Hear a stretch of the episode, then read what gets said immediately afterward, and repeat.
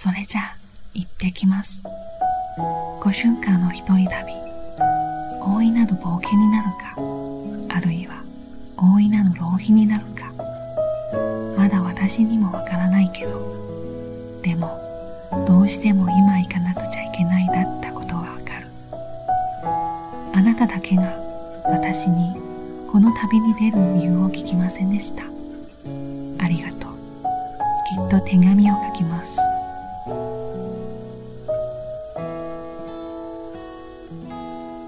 1日目。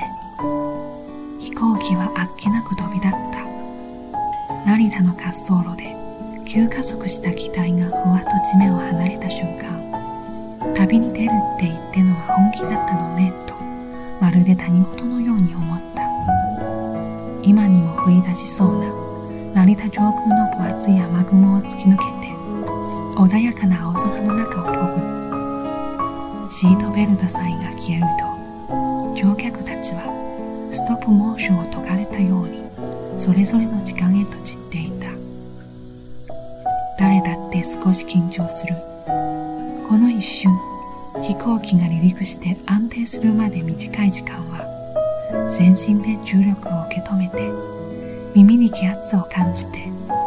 でも違和感があるのは最初だけ。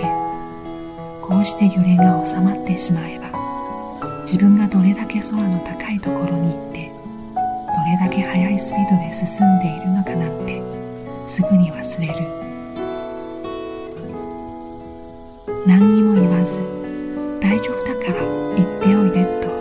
スケジュールを調整してくれた事務所のスタッフの顔が浮か。ぶあんたの帰ってくる日に合わせて結婚式の日取りを決めたんだから何があって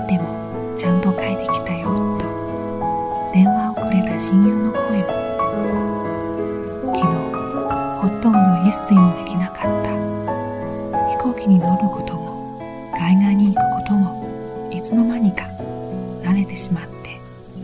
最近はもう昔みたいにドキドキすることもなかったのに37日間の一人旅行き先はヨーロッパ。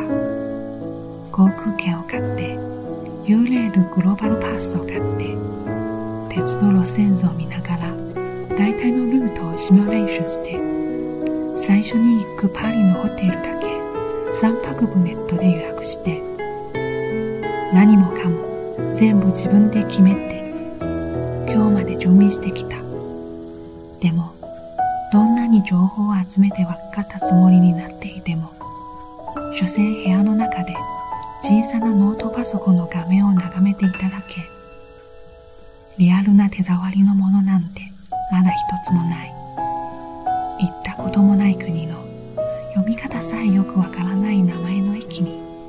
コインロッカーがあるかどうかなんてことを知ったって実際にたどり着くまで何の